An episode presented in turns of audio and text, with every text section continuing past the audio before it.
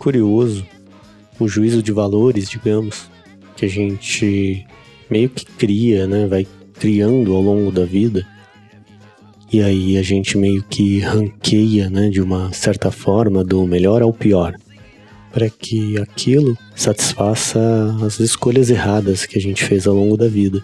Daí a gente coloca como aquilo é o primeiro ou não, para aliviar um pouco essas escolhas erradas se é que existe. Tipo quando a gente olha uma foto antiga nossa Geralmente acontece muito com foto da adolescência, mas às vezes não precisa ser de um momento tão distante assim.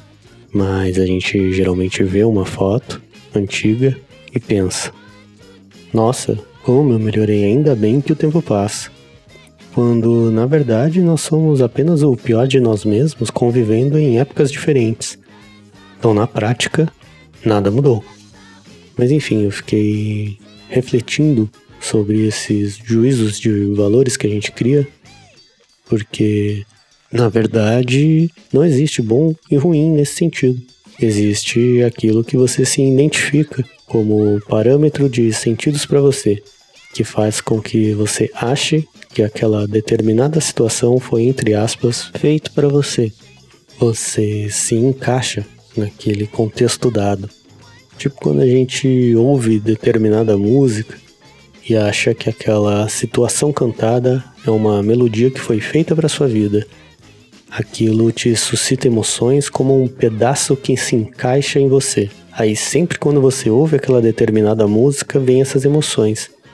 Sendo ela ruim ou não, superada ou não, você se identifica com aquilo. Você gosta e fala: "Nossa, esta música é muito boa". Sendo que, na verdade, não é necessariamente a música que é boa ou ruim, ela é apenas um objeto que você anexou ali à sua tragédia. Às vezes isso acontece quando você ouve uma música do Luciano Berio, por exemplo, às vezes isso acontece quando você ouve uma música do Legião Urbana. Ambas às vezes são trágicas. A diferença, claro, é que para quem ouve Legião é uma tragédia sem volta. Mas não é sobre isso que eu vou falar hoje. Olha eu criando juízo de valores aqui, contradizendo o que eu gostaria de dizer, mas justificando essa minha fala, é muito difícil não julgar, ainda mais quando o gosto do outro é que é o réu da questão. Mas talvez esse não julgar seja difícil porque nós, no geral, temos que lidar com o fato de que nós não somos únicos em nada, então justificar as próprias escolhas é um exercício mental muito difícil porque de uma certa forma todo o nosso mundo é uma composição de pequenos pedaços dos mundos dos outros.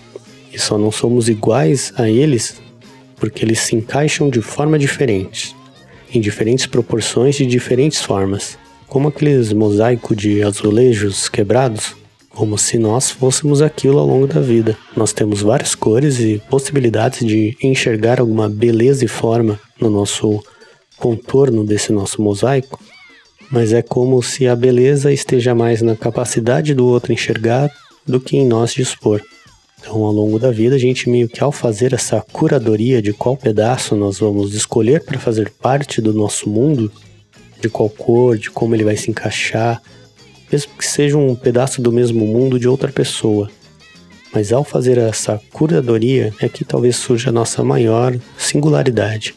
E talvez é aí que surgem as identificações com os pedaços dos outros. E por conta disso, por essa curadoria ser uma responsabilidade inteiramente nossa, única, de que vamos carregar para o nosso mundo como pedaço de nós mesmos, é que talvez, quando a gente enxerga algo que não cabe em nós, que não escolhemos para fazer parte de nós, dizemos que aquilo é pior, classificamos como algo pejorativo só para satisfazer a nossa incapacidade de escolhas. Porque também é difícil aceitar que todo mundo é uma farsa original de si mesmo.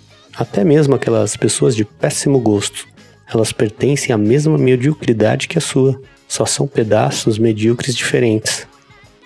Isso me faz lembrar de uma época em que eu achava que tudo era ruim, tudo era uma merda.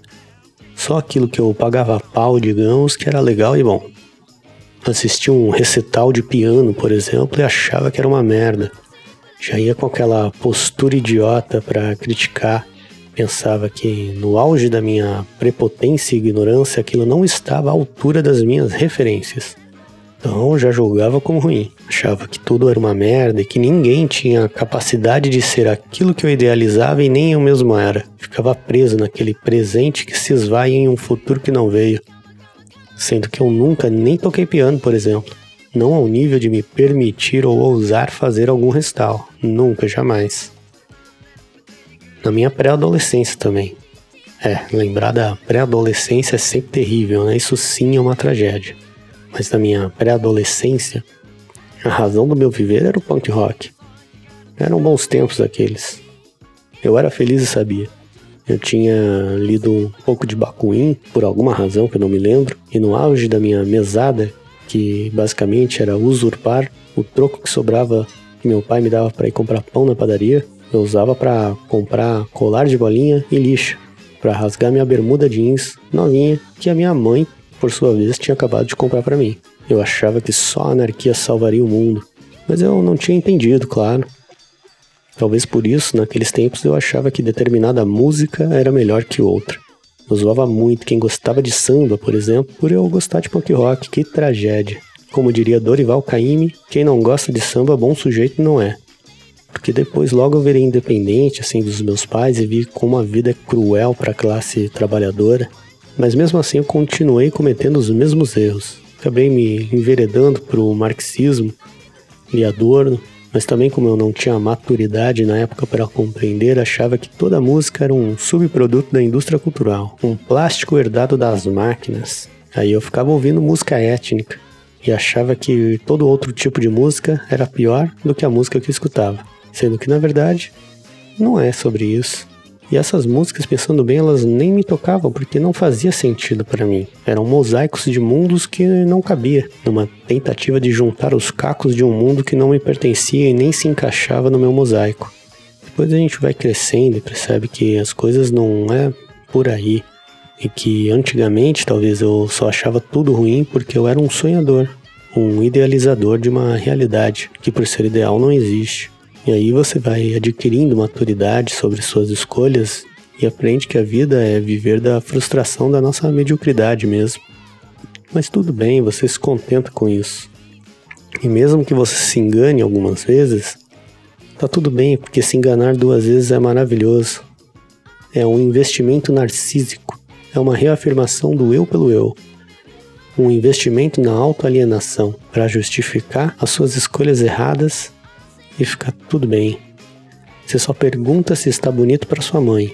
Ou seja, ali naquela enunciação da problemática, nesse enunciado né, da questão, já existe a resposta. Porque a mãe, ela sempre vai dizer que você está bonito. Então, essa é uma pergunta que é uma mera formalização daquilo que você quer ouvir para justificar aquelas suas escolhas. Sendo que a verdade é que não existe nem melhor nem pior. Existe, de novo, aquela curadoria que você coloca em si para justificar suas decisões. Tipo no Rashomon, o filme do Kurosawa. Não importa o que é o objeto, o que importa é o discurso que você emprega nele para justificar sua posição na sociedade. E se essa analogia está certa, é engraçado como a gente vai acumulando os pedaços do mundo, realizando essas curadorias para montar esse nosso mosaico. Então, os pedaços que você gosta, você só gosta porque é aquilo que você tem capacidade de perceber. E o não gostar, o ruim, é sempre um resultado da sua incapacidade. Então, todos os demais azulejos do mundo, os azulejos que você não gosta, são pedaços esquecidos pedaços esquecidos de um mundo que passa.